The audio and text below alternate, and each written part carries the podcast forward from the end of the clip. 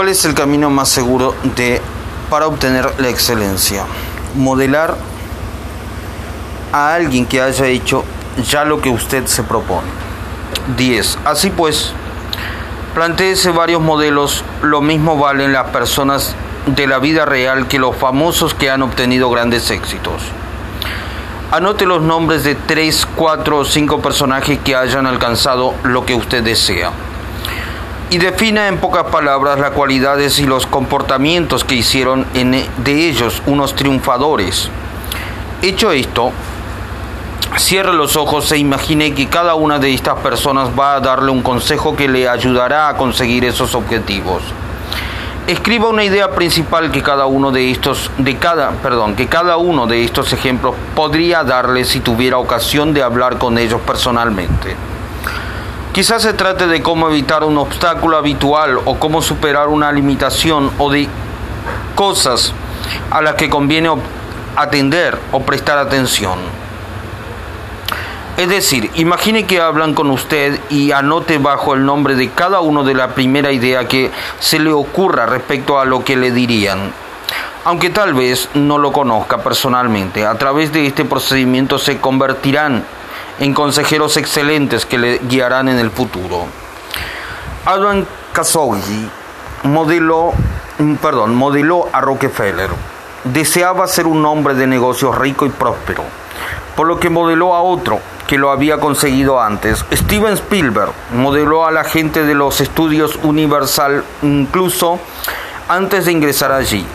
Virtualmente todos los grandes triunfadores han tenido un modelo, o un mentor, o unos maestros que les han guiado a la dirección apropiada. Ahora que tenemos una representación interna clara sobre a dónde queremos ir, podemos ahorrar tiempo, energía y desvíos por caminos equivocados gracias al ejemplo de los que triunfaron antes. ¿Dónde están los que pueden servirle de modelos en su vida? encontramos recursos en los amigos, la familia, los líderes, los, las celebridades. Si no conoce ningún modelo que le valga, le, aconsejo perdón, que se ponga enseguida a buscar uno. Lo que hace usted es suministrar señales a su cerebro, formar un patrón claro y conciso de las metas objetivos. Las metas son como imanes que atraen lo que las ayuda a realizarse. En el capítulo 6 ha aprendido usted a controlar su cerebro, a manipular sus submodalidades para reforzar las imágenes positivas y quitar fuerza a las negativas. Apliquemos ese conocimiento a sus objetivos. Sumérjase en su historia particular, en busca de una ocasión en que tuviera usted un éxito completo en algo.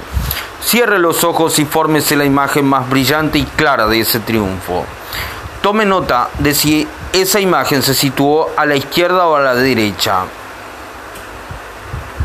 Arriba, abajo, en medio. No deje de observar todas las modalidades.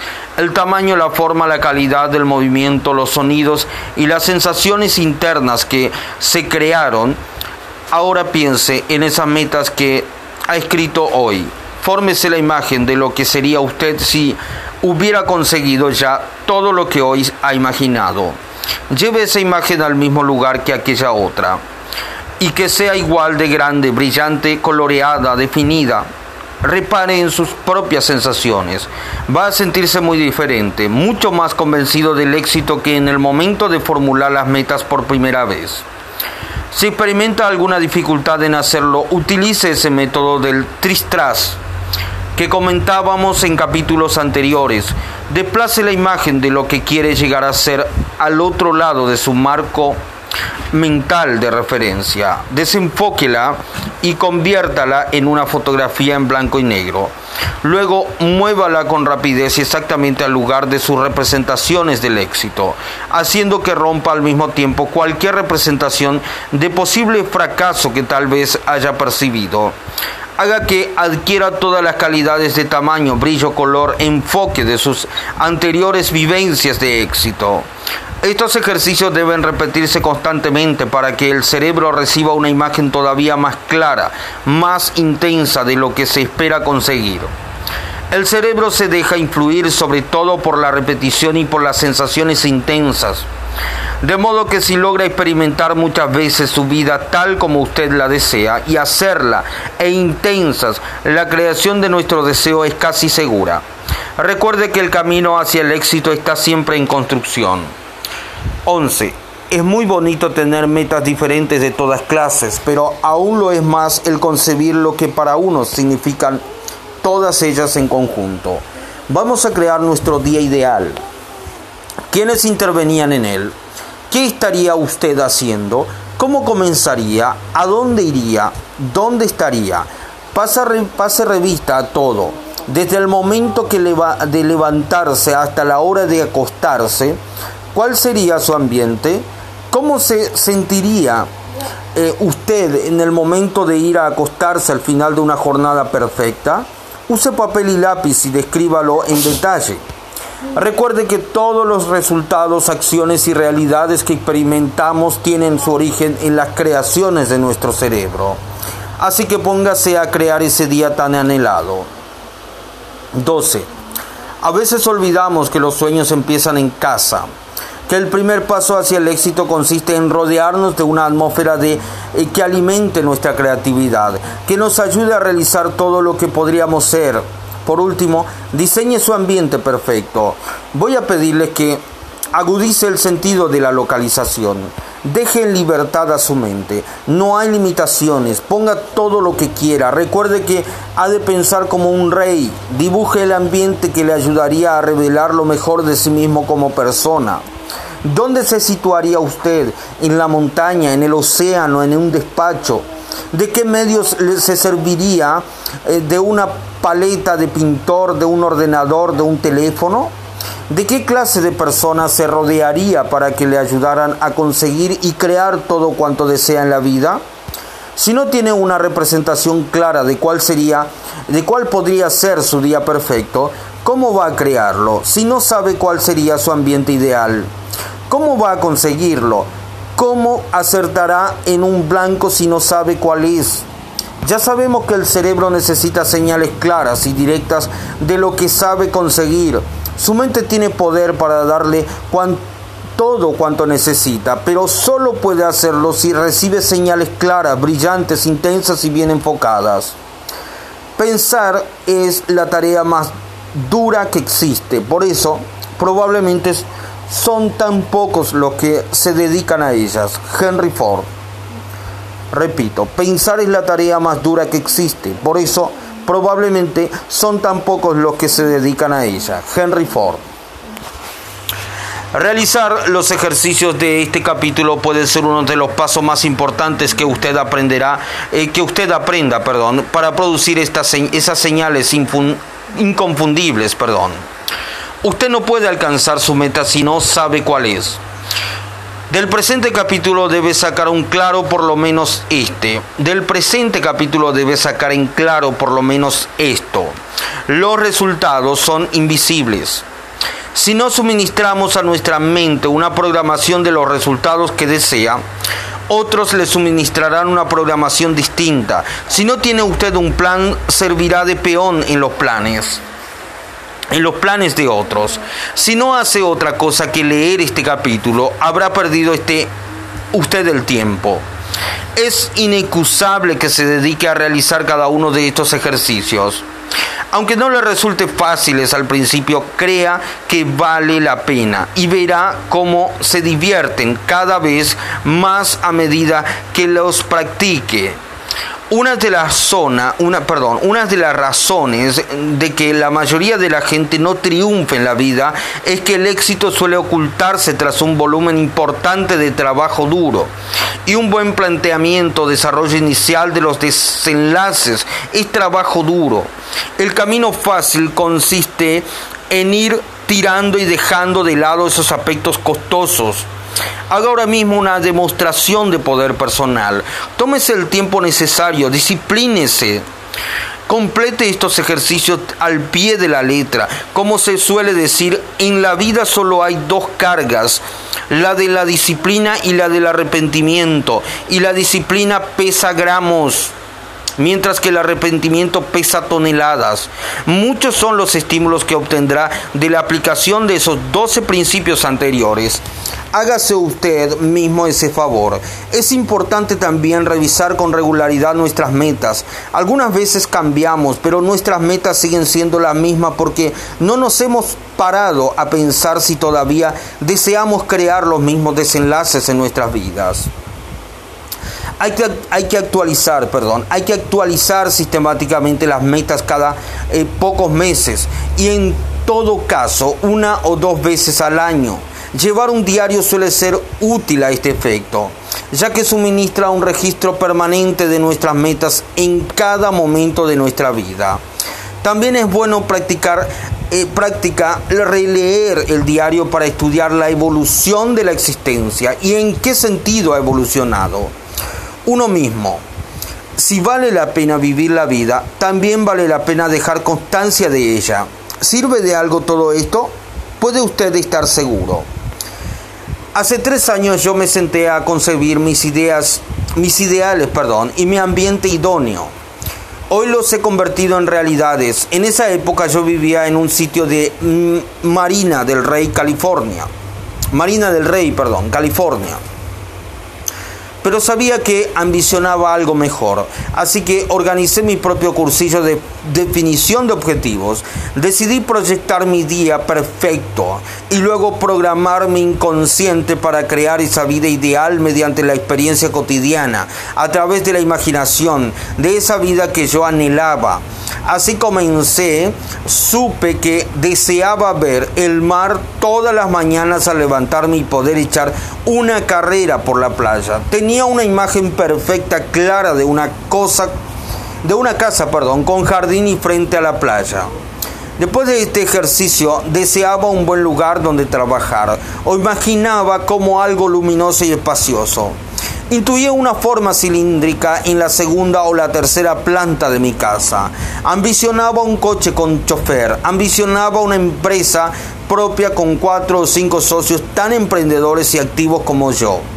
Socios con quienes pudiera reunirme y crear regularmente nuevas ideas. Soñaba con la mujer ideal que sería mi esposa. Aunque no tenía dinero, decidí que querría ser independiente en el aspecto financiero. Grabé en mi cerebro esta programación. Todo cuanto imaginaba entonces se ha hecho, se ha realizado. Mi castillo es exactamente tal como lo concebí en mi piso de Marina del Rey. Conocí a mi mujer ideal seis meses después de imaginarla y me casé con ella 18 meses más tarde. He creado un ambiente que estimula por completo mi creatividad, eh, que aguijonea constantemente mi deseo de realizarme en todos los sentidos y que me inspira todos los días un sentimiento de gratitud. Y todo esto ¿por qué? Porque me propuse un objetivo y todos los días me facilité a mis facilité, perdón, a mi cerebro el mensaje claro, preciso, directo de que esa sería la realidad para mí. Una vez que una vez en posesión de un objetivo claro y preciso, mi poderosa mente inconsciente guió mis pensamientos y mis acciones para producir los resultados que deseaba. Conmigo ha funcionado y lo mismo puede funcionar para usted. Faltan, faltando la profecía, perdón, será disipado el pueblo. Faltando la profecía será disipado el pueblo. Proverbios 29, 18. Una última cosa le aconsejo. Haga una lista de las cosas que ya tiene y que fueron objetivos en otro tiempo. Todas las cosas de su día ideal que ya están a su alcance, las actividades y las personas de su vida que más agradece, los recursos de que ya dispone, a esto le llamo el diario de la gratitud. Con frecuencia la gente se fija tanto en lo que quiere que no aprecia o no utiliza suficientemente lo que ya posee. El primer paso hacia un objetivo es ver lo que uno tiene, dar gracias por ello y ponerlo al servicio de futuros logros. Siempre, en cualquier momento, hay un camino para mejorar. La consecución de nuestros sueños más fantásticos debe comenzar hoy mismo mediante el paso cotidiano que puede colocarlos en la dirección correcta. Shakespeare ha escrito que la acción es elocuencia. Empiece hoy mismo con una acción elocuente que conducirá a desenlaces todavía más elocuentes. En este capítulo hemos visto la importancia de la precisión a la hora de definir nuestros desenlaces. En todas las comunicaciones con nosotros mismos y con los demás sucede lo mismo, eficacia y precisión van unidas. Voy a compartir ahora con mis lectores algunas de las herramientas que permiten alcanzar esa clase de precisión. 12. Capítulo 12. Poder de la precisión. El lenguaje humano es como un candelero, un, perdón, el lenguaje humano es como un caldero cuarteado que hacemos resonar para que baile el oso, al mismo tiempo que intentamos conmover las estrellas. Gustave Flaubert.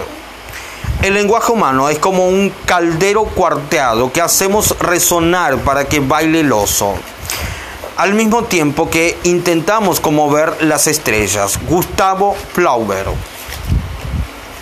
¿Alguna vez habrá oído usted palabras que le sonaron como mágicas? Quizá fue un discurso como el famoso He tenido un sueño de Martin Luther King. Quizá fueron más unas palabras de su padre, quizá fueron unas palabras de su padre, o de su madre, o de su maestro preferido.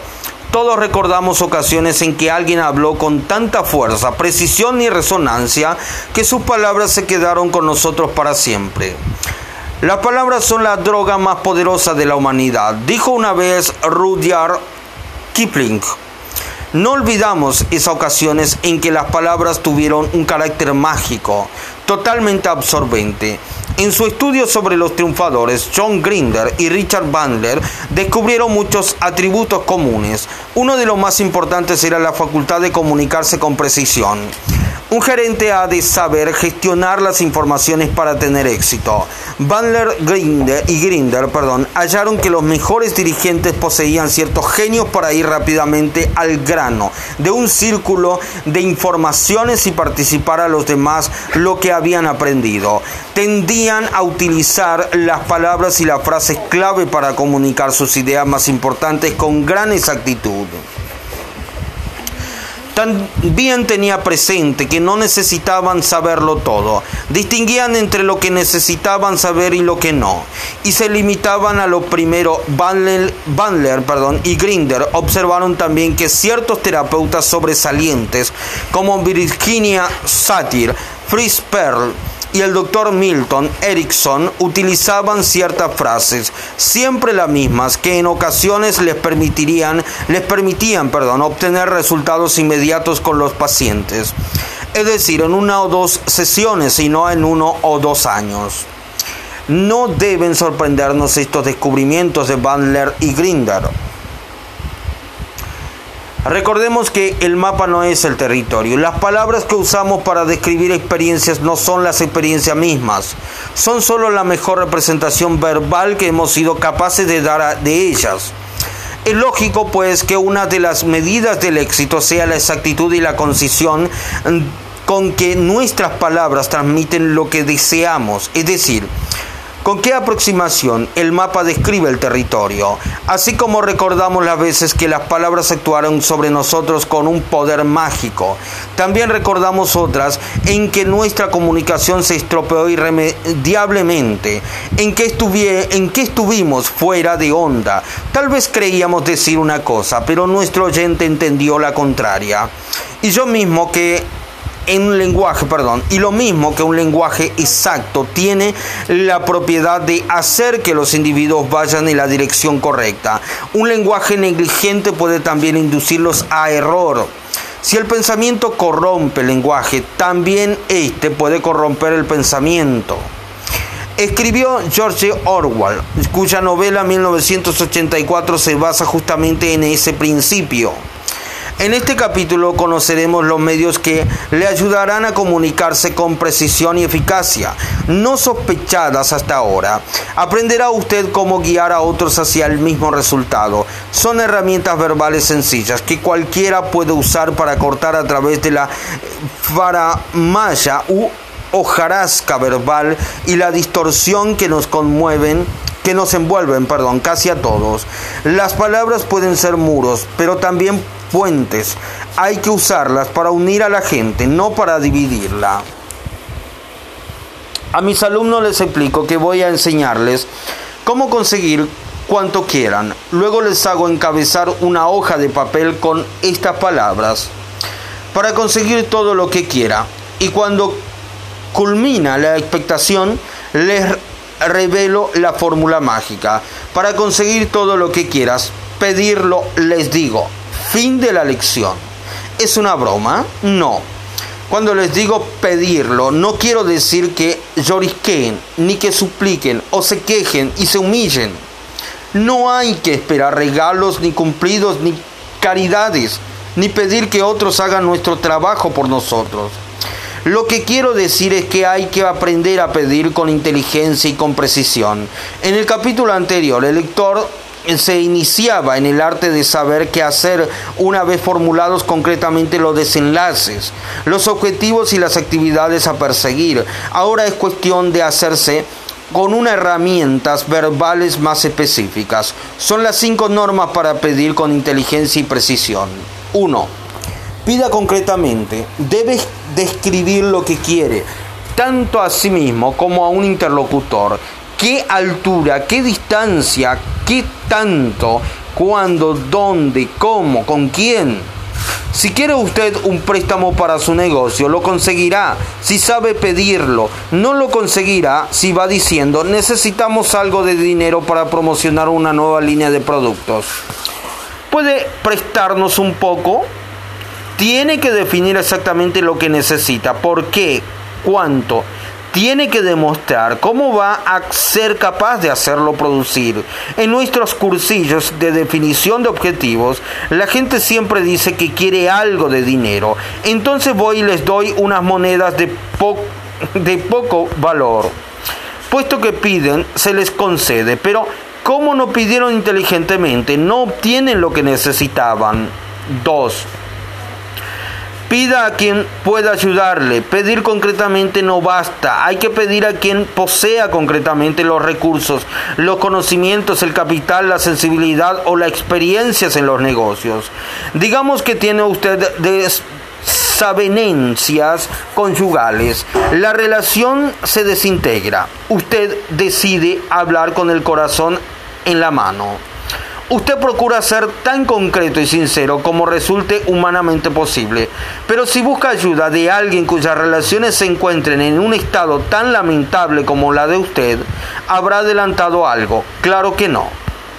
Lo de hablar la persona adecuada, lo de hallar la persona adecuada a quien dirigir nuestra petición, nos retrotrae a la importancia de aprender a distinguir cuando estamos acercándonos a la meta u objetivo. Cualquier cosa que uno desee, mejores relaciones, un empleo más satisfactorio, un programa mejor combinado para invertir los ahorros, otro lo tiene o lo está haciendo ya. El truco escriba en descubrir, perdón, el truco estriba en descubrir a esos otros y modelar lo que hacen bien. Muchos nos dejamos persuadir por un oráculo de bar. Entre dos copas encontramos un oído dispuesto a escucharnos y creemos que eso puede traducirse en resultados. No será así, salvo cuando la disposición para escuchar vaya acompañada de experiencia y conocimientos. 3 hay que crear un valor para el hay que crear un valor para el destinatario de nuestra petición. No crea que nadie va a darle algo a cambio de nada. Averigüe primero cómo interesar a su interlocutor. Si tiene una idea comercial y necesita dinero para ponerlo en marcha, una manera de obtenerlo es encontrar a alguien que pueda ayudar y al mismo tiempo beneficiarse. Demuéstrele que sus ideas representan dinero para usted y también para él aunque no siempre es obligado que dicho valor sea así de tangible. Si alguien viniera a verme y me dijera que necesitaba 10 mil dólares, probablemente le contestaría, toma. Y yo y todo el mundo, si ese alguien me dijera que necesitaba el dinero para mejorar la vida de otras personas, tal vez me dispondría a escucharle. Y si me demostrase concretamente cómo planeaba ayudar a otros y crear valores para ellos, yo procuraría entender cómo ayudándole a él se creaba también un valor para mí mismo. 4. Pida con fe, concentrada y coherente. La mejor garantía del fracaso es un mensaje cargado de ambivalencia. Si no está convencido de lo que pide, ¿a quién conseguirá convencer? Por tanto, cuando pida, hágalo con absoluta convicción. Exprésela en sus palabras y en su fisiología. Sepa demostrar que está seguro de lo que quiere, seguro de que va a triunfar y seguro de que su proposición interesa no solo a usted mismo, sino también a quien le escucha. En ocasiones uno hace las cuatro cosas a la perfección. Uno pide cosas concretas, se las pide a quien está en condiciones de ayudar, sabe interesar a quien recibe la petición, lo pide coherentemente y sin embargo no obtiene lo que pide. Esto ocurre porque se omite un quinto detalle. No ha pedido hasta que es la quinta parte. No ha pedido hasta que, perdón, es la quinta parte y la más importante en eso de pedir con inteligencia. 5. Pedir basta que se obtiene lo pedido. Pedir basta que se obtiene lo pedido. Lo cual no significa pedir una y otra vez a la misma persona, ni pedir siempre de la misma manera. Recordemos que la fórmula del éxito definitivo dice que es preciso desarrollar una agudeza sensorial que nos revele si vamos bien encaminados, así como la flexibilidad necesaria para cambiar. En consecuencia, cuando usted pide, debe combinar, perdón, perdón, en consecuencia, cuando usted pide, debe cambiar y adaptarse, va hasta, perdón, debe cambiar y adaptarse hasta obtener lo que desea. Cuando se estudian las vidas de los triunfadores aparece siempre la perseverancia en pedir, en repetir los intentos de mil maneras distintas, porque ellos sabían que tarde o temprano darían con alguien capaz de satisfacer sus necesidades. ¿Cuál es la parte más difícil de la fórmula? Para muchos lo de pedir concretamente. No vivimos en una cultura que prive, que prime, perdón, la exactitud en las comunicaciones, lo cual quizás sea uno de nuestros mayores defectos culturales. La lengua refleja las necesidades sociales. En el idioma esquimal existen varias docenas de palabras para designar la palabra nieve. ¿Por qué? Pues porque en esquimal eficaz necesita hacer muchas distinciones útiles entre diferentes clases de nieve. Está la nieve que puede hacernos caer en, en un agujero, la nieve que sirve para construir el iglú, iglú, perdón. La nieve buena para que corran los perros, la nieve fácil de fundir para hacer agua. Yo soy de California, donde apenas la vemos nunca. De manera que para mí es la nieve y basta. Muchas de las frases y palabras que utilizamos en nuestra cultura tienen poco o ningún significado concreto. A estas expresiones generales no basadas en ninguna percepción detallada yo les llamo hojarasca.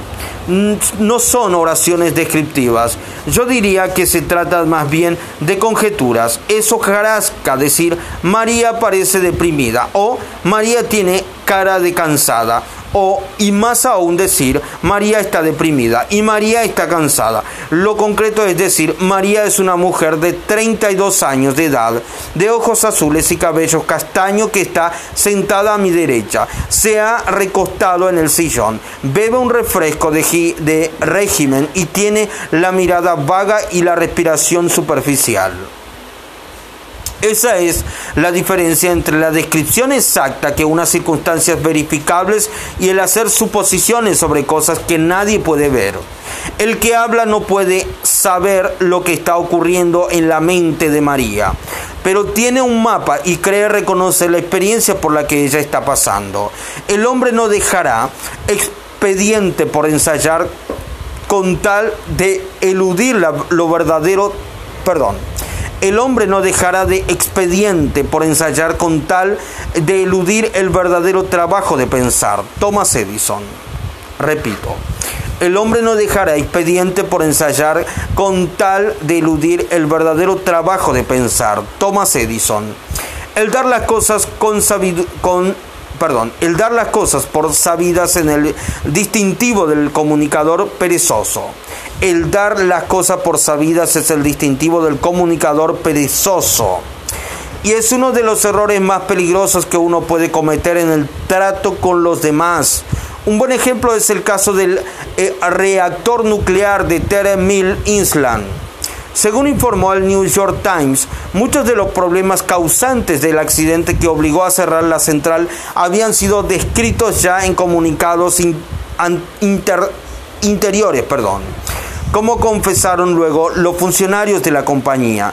Todos dieron por supuesto que alguien estaría encargándose del asunto en vez de dar los pasos directos, es decir, preguntar concretamente por el responsable y averiguar concretamente si se estaba haciendo algo. Supusieron que alguien en alguna parte haría lo que hiciera falta y el resultado fue uno de los peores accidentes nucleares de la historia de los Estados Unidos.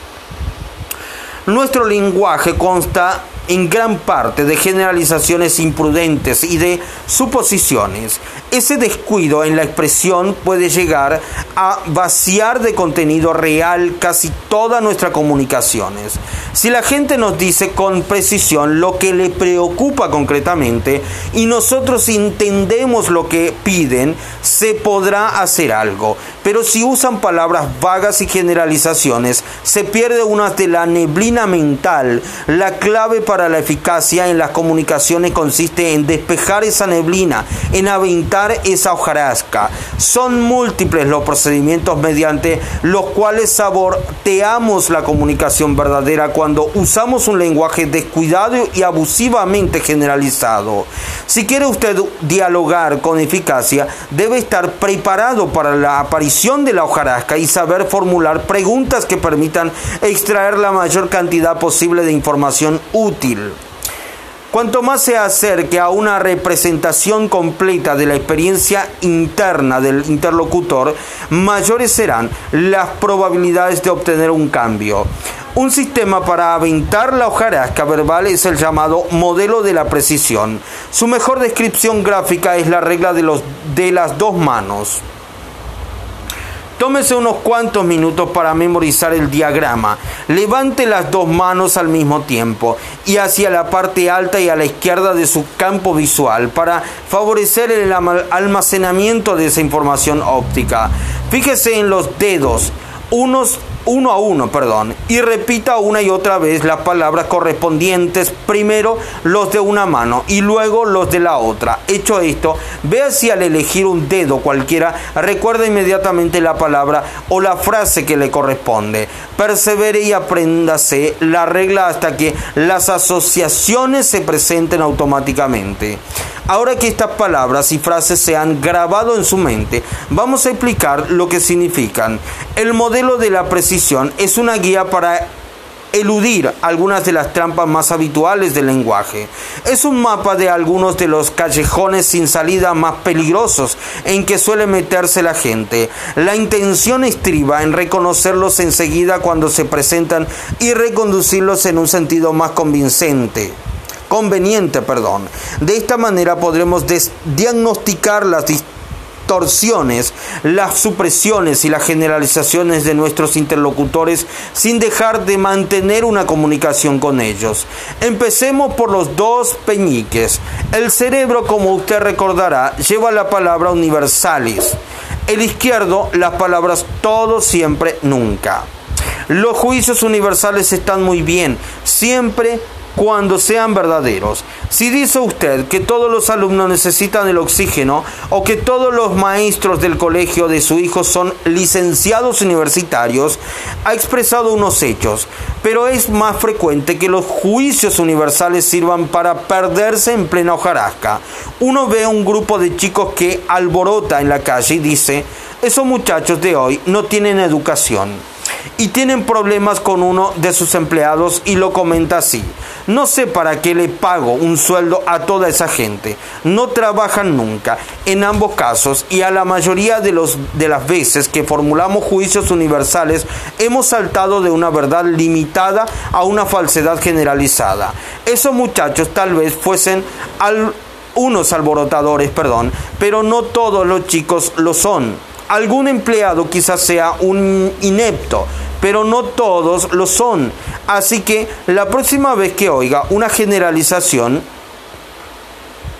así, acuda al modelo de la precisión. Repita la oración poniendo énfasis en el adjetivo o el adverbio universalmente. Todos los chicos son unos mal educados, mal educados. Pregúntese, ¿todos? Bien, supongo que no. Esos sí lo eran. Los empleados nunca trabajan. Usted dirá, nunca. En fin, tal vez no. Esa es la oveja negra. Ese es la oveja negra. Pero quizá no se pueda decir lo mismo de los demás. Considere ahora los dos anuladores y las proposiciones restrictivas. Debo, no debo. Puedo, no puedo. Cuando alguien nos dice que no puede hacer algo, ¿qué señal envía a su cerebro? Una señal limitativa, en virtud de la cual evidentemente no podrá. Nunca faltan explicaciones cuando le preguntamos a la persona por qué no pueden hacer una cosa o por qué han de hacer algo que no desean. La manera de romper ese círculo vicioso consiste en preguntar, ¿Qué pasaría si fuese usted capaz de hacerlo? De este modo se pone sobre el tapete una posibilidad que hasta ese momento pasaba desapercibida. Ahora nuestro interlocutor pasará a considerar tanto las derivaciones positivas como las negativas de la, de la actividad en cuestión. El mismo proceso actúa para usted en el diálogo interno. Cuando se dice a sí mismo, no puedo, lo que debe preguntarse enseguida es, ¿Qué pasaría si pudiera? La respuesta sería una lista de acciones y sensaciones positivas estimulantes crearía nuevas representaciones de posibilidades y de ahí nuevos estados y nuevos resultados posibles. Solo con hacerse esa pregunta empieza a cambiar nuestra fisiología y nuestro pensamiento haciendo que el propósito sea más factible. Además, podría usted preguntarse, ¿qué me impide hacerlo ahora? Con lo cual se pondría a manifestar lo que debe cambiar concretamente. Pasemos ahora a sus dedos medios que representan los verbos y la pregunta. Concretamente, perdón.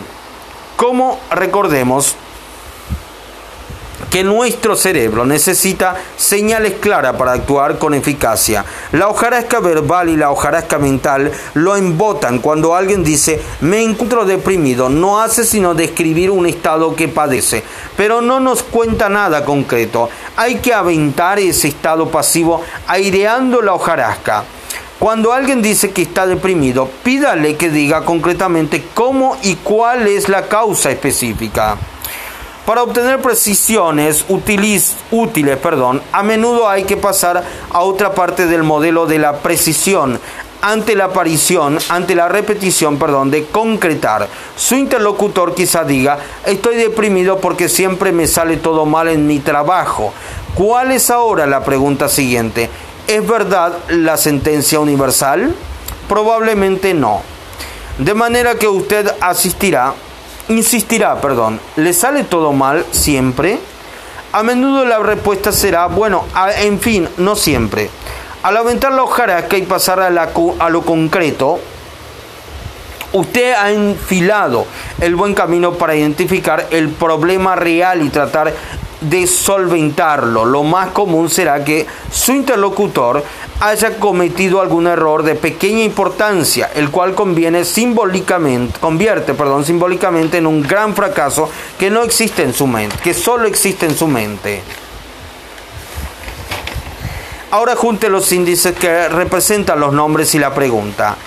¿Quién concretamente o qué concretamente Siempre que oigo nombres, personas, lugares o cosas en una frase generalizada, responda con otra frase que incluya un quién o qué en concreto.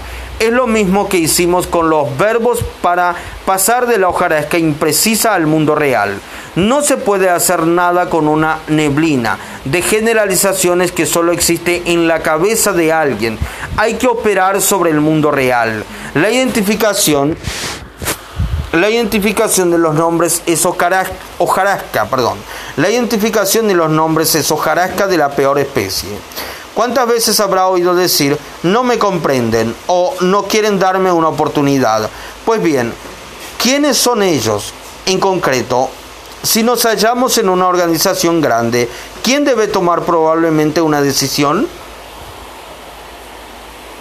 Así que, en vez de dejarnos aprisionar en ese reino nebuloso dominado por unos ellos que no comprenden, hemos de encontrar la manera de tratar con la persona real que toma decisiones reales.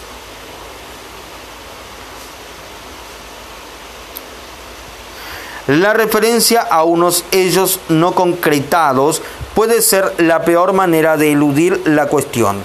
Cuando no se sabe quiénes son ellos, se siente uno desvalido e incapaz de dominar la situación. Fíjese en lo concreto, es la manera de recuperar el control.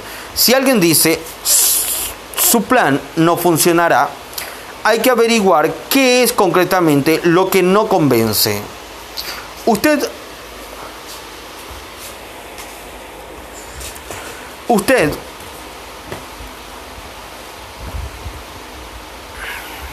Perdón. Si alguien dice su plan no funcionará, hay que averiguar qué es concretamente lo que no convence. Una oposición cerrada por el estilo de pues yo le digo que sí funcionará. No sirve para continuar el diálogo ni resolver ni resolverá la situación.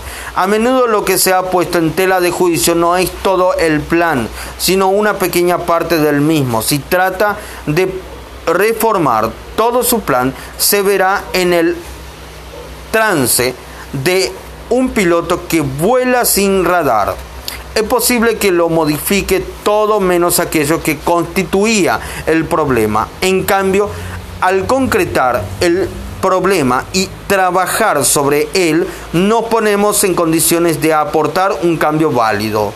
Recuerde que el mejor mapa es el que más se aproxima al territorio real.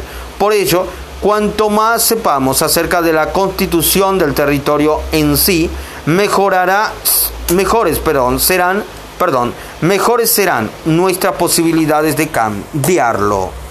Por último, juntemos nuestros pulgares que representan la última parte del modelo de la precisión. Uno de los pulgares índice, demasiado, demasiados, demasiado caro. El otro dice demasiado. ¿Comparados con qué? Cuando decimos demasiado, demasiados, demasiado caro, empleamos otra forma de supresión y a menudo basada en alguna construcción arbitraria que fuera de nuestro cerebro no tiene ningún fundamento. Como si alguien dijera que más de una semana de vacaciones es demasiado tiempo lejos del trabajo o que el ordenador doméstico de 300 dólares que le ha pedido su hijo es demasiado caro. Podemos refutar tales generalizaciones por medio de una comparación. Dos semanas lejos de su trabajo pueden ser lo oportuno si vuelve usted completamente relajado y en condiciones de rendir más. Ese ordenador doméstico quizás sea demasiado caro. Si opina usted que no ha de servir para nada, pero si lo considera como un valioso útil didáctico, quizás valga el equivalente de muchos miles de dólares para que esos juicios puedan formularse racionalmente. Se solicita a un punto, perdón, perdón,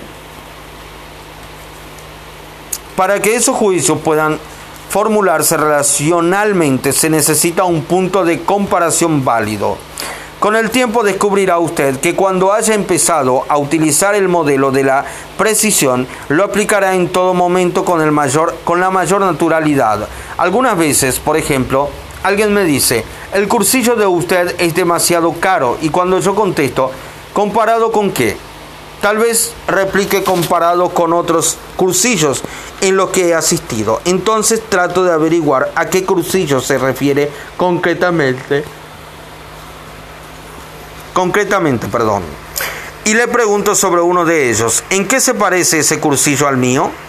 Concretamente, pues no se parece en realidad, contesta. Qué interesante. ¿Qué pasaría si pensara usted de mi cursillo verdaderamente merece el tiempo y el dinero que le dedica? El ritmo de la respiración de mi interlocutor cambia. Sonríe y dice, no sé, supongo que me sentiría mejor.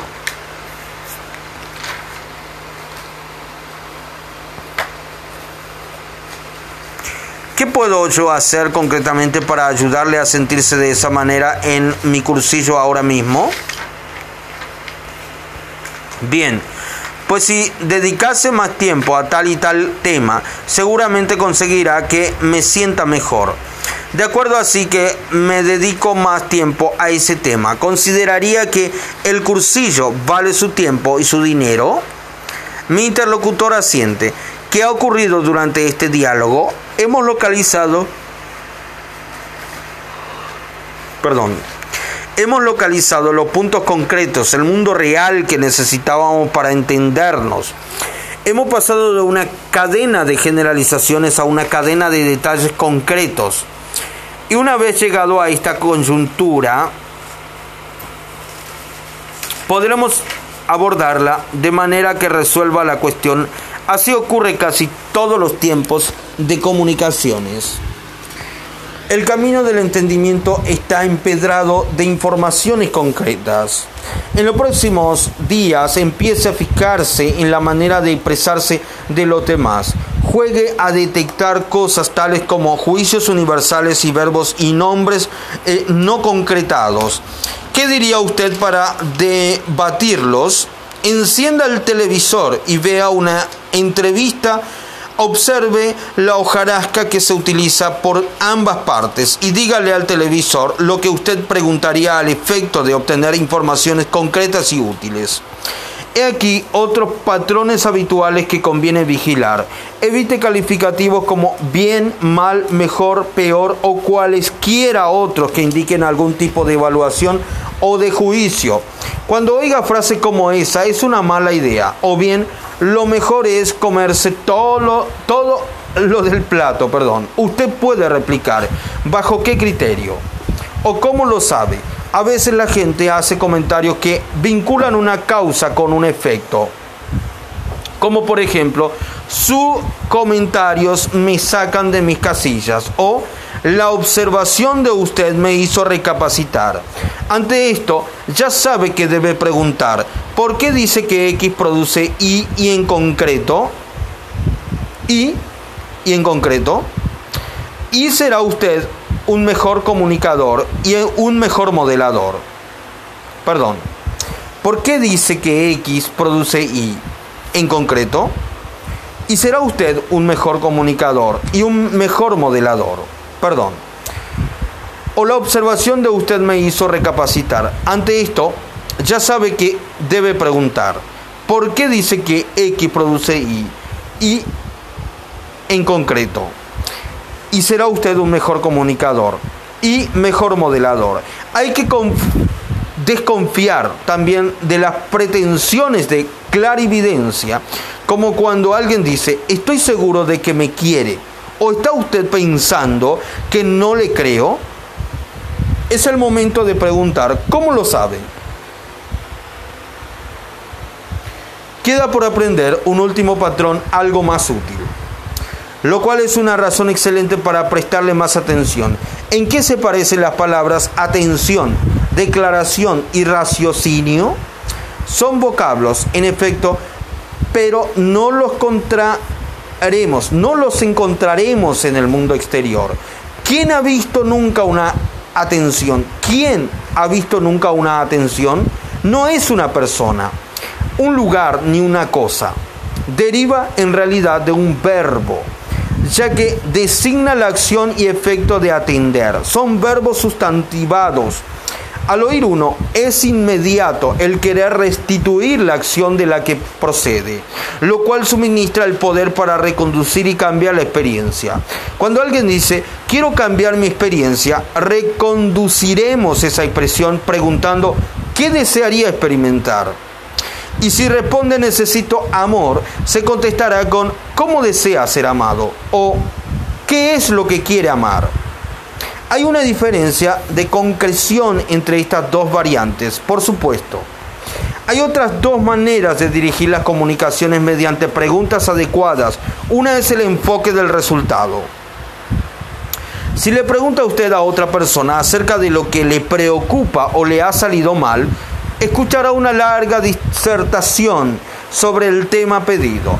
Pero si le pregunta qué desea en realidad o en qué sentido le gustaría cambiar las cosas, la conversación que versaba sobre el problema se reorienta y pasa a tratar de la solución en cualquier situación, por desesperada que sea, siempre hay una salida deseable y que interesaría alcanzar.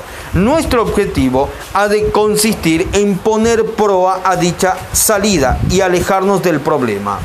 Esto se consigue mediante las preguntas adecuadas. Son numerosas y en la PNL, programación neurolingüística, se conocen como preguntas resultado. ¿Qué es lo que quiero? ¿Cuál es el objetivo? ¿Para qué estoy aquí? ¿Qué deseo para ti? ¿Qué deseo para mí? ¿Qué eh, otro enfoque importante? Dar preferencias al cómo en lugar de preguntarse por qué. Las preguntas de este tipo suscitan razones, implicaciones y justificaciones y excusas, pero no se saca de ellas por lo general ninguna información útil no le pregunte a su chico por qué tiene dificultades con el, con el álgebra. Pregúntele qué necesita para obtener mejores resultados. No es necesario preguntarle a un empleado por qué no consiguió un contrato que a usted le interesaba. Pregúntele cómo piensa cambiarla para estar seguro de conseguir el próximo. No es necesario preguntarle a, a un empleado ¿Por qué no consiguió un contrato que, usted, que a usted le interesaba?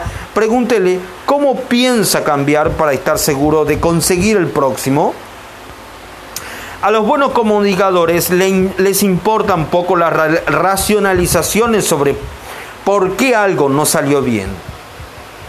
Las preguntas oportunas le orientarán a usted en esa dirección quiero compartir con usted un último punto que nos retrotrae a las creencias estimulantes que examinábamos en el capítulo 5, las siete mentiras del éxito.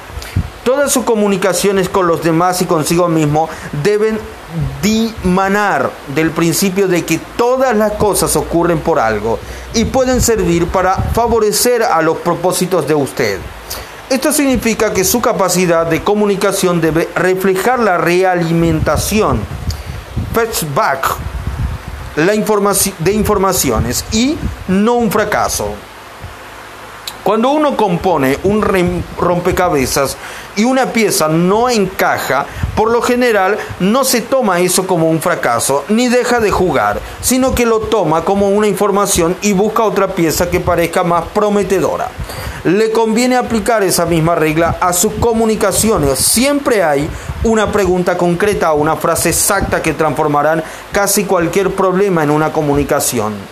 Si aplica usted los principios generales que hemos eh, delineado aquí, sabrá encontrarlas en todas las situaciones. Todas las situaciones. Empiece a aplicar ahora mismo su modelo de la precisión. En el próximo capítulo vamos a contemplar ese fundamento de toda interacción humana coronada por el éxito. Es la argamasa que mantiene unida a la sociedad y se llama la magia de la relación. Capítulo 13. El amigo que le entiende a uno, le crea a uno. Romain Roland. Romain Roland. El amigo que le entiende a uno, le crea a uno. Recuerde aquella vez eh, que usted y otra persona estaban en total sintonía. Sería una amistad, un amor, un familiar o sencillamente alguien a quien acababa de conocer por casualidad. Regrese a esa época y trate de descubrir qué tenía esa persona para que se sintiera usted tan en sintonía con ella o con él. Es muy posible que se descubrieran una afinidad de pensamientos o una coincidencia de opiniones acerca tal o cual película, libro o experiencia. Tal vez no se diera usted cuenta, pero quizá tenía patrones similares de respiración o de habla. A lo mejor había también coincidencia, perdón, a lo mejor había también coincidencia de formación o de creencias Cualquier cosa que mencionemos será un reflejo del mismo elemento básico, una relación. La relación es la capacidad para entrar en el mundo del otro, hacerle sentir que usted le comprende, que hay un una fuerte lazo de unión. En la facultad para saltar, es la facultad para saltar por completo del mapa del mundo, de usted al mapa del mundo del otro. Esa es una esencia de la comunicación afortunada. La relación es el instrumento definitivo para producir resultados con otras personas. Como recordará el lector, en el capítulo 5, las siete mentiras del éxito, aprendimos que las personas son nuestro recurso más importante. Pues bien, con las relaciones entramos en la explotación de ese recurso. No importa lo que uno se proponga en la vida, si sabe entablar relaciones con las personas adecuadas, podrá satisfacer las demandas de ellas y ellas satisfarán perdón, las de usted.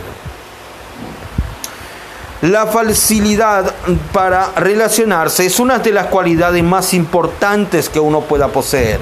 Para ser un buen actor o un buen vendedor, un buen padre o un buen amigo, un buen persuasor o un buen político, lo que se necesita en realidad es capacidad de relación, la facilidad para establecer lazos humanos, comunes y fuertes y para saber comprender a otros.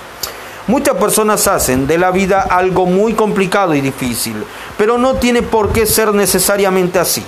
Todas las técnicas que el lector aprende en este libro son, en realidad, maneras de relacionarse mejor con las personas. A su vez, el relacionarse con los demás hace que casi cualquier tarea resulte más sencillo, fácil y agradable. No importa lo que usted quiera hacer ver, crear, compartir o experimentar en la vida, bien sea realizarse espiritualmente o ganar mucho dinero, ¿existe alguna otra persona que pueda ayudarle a alcanzar su objetivo más pronto o más eficazmente o simplificarle el camino de un modo u otro? Y para enrolar a esa persona en para enrolar, perdón, a esa persona en su causa, hay que establecer, hay que establecer una relación es el lazo mágico que une a los individuos y los hace sentirse compañeros. ¿Cuál es la frase hecha más falsa que se haya acuñado nunca? Los caracteres opuestos se atraen. Como muchas otras mentiras, esta contiene un grano de verdad. Cuando las personas tienen suficientes cosas en común, los elementos diferenciales añaden cierto picante. Pero, en líneas generales, ¿qué nos atrae más? ¿Y con quién desearíamos pasar más tiempo? Con alguien que discrepe de nosotros en todo, que tenga otros intereses distintos y que quiera irse a dormir cuando nosotros tenemos ganas de jugar y de jugar cuando nosotros nos caemos de sueño? Claro que no. Lo que uno desea es la compañía de alguien que se parezca a uno mismo y al mismo tiempo tenga su personalidad propia. Los que se parecen tienden a apreciarse. Se reúnen en clubes los que no tienen nada en común. Perdón, los que se parecen tienden a apreciarse. ¿Se reúnen en clubes los que no tienen nada en común? No son los que comparten algo, los excombatientes y los coleccionistas de sellos o los aficionados a los cromos de deportes, quienes se reúnen porque el interés compartido crea la relación. Si ha participado usted alguna vez en una conversación, ya sabe lo difícil que es crear vínculos entre personas que nunca se han visto antes.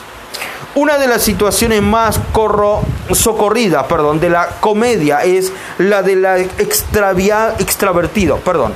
Una de las situaciones más socorridas de la comedia es la del extravertido parlanchín y con campechano que intenta hacer amistades con el introvertido, silencioso y tímido. ¿Cómo funciona un diálogo así? Es terrible no se parecen bastante para apreciarse mucho el uno al otro. ¿Con quién simpatizaría más pronto un norteamericano? ¿Con un inglés o con un iraní? La respuesta es fácil. ¿Y con cuál de los dos tiene más cosas en común? La respuesta es la misma. Recordemos el Oriente Próximo. ¿Por qué hay tantos problemas allí? Los judíos y los árabes comparten el mismo sistema religioso, se rigen por las mismas leyes, hablan el mismo idioma. La lista podría ser mucho más larga. Las dificultades derivan de sus diferencias. En realidad, cuando decimos que unas personas tienen diferencias, venimos a expresar que están mal avenidas por culpa de lo que las hace distintas entre sí. ¿Qué ocurre en los Estados Unidos con los negros y los blancos? ¿Dónde empiezan los problemas? Empiezan cuando la gente se fija en lo que diferencia a unos de otros. El color, la cultura, las costumbres. Si las diferencias son muy profundas, la discordia es probable. La armonía, en cambio, nace de la semejanza. Esto se ha comprobado a lo largo de la historia. Es tan verdadero a escala mundial como a escala personal. Tomemos cualquier relación entre dos personas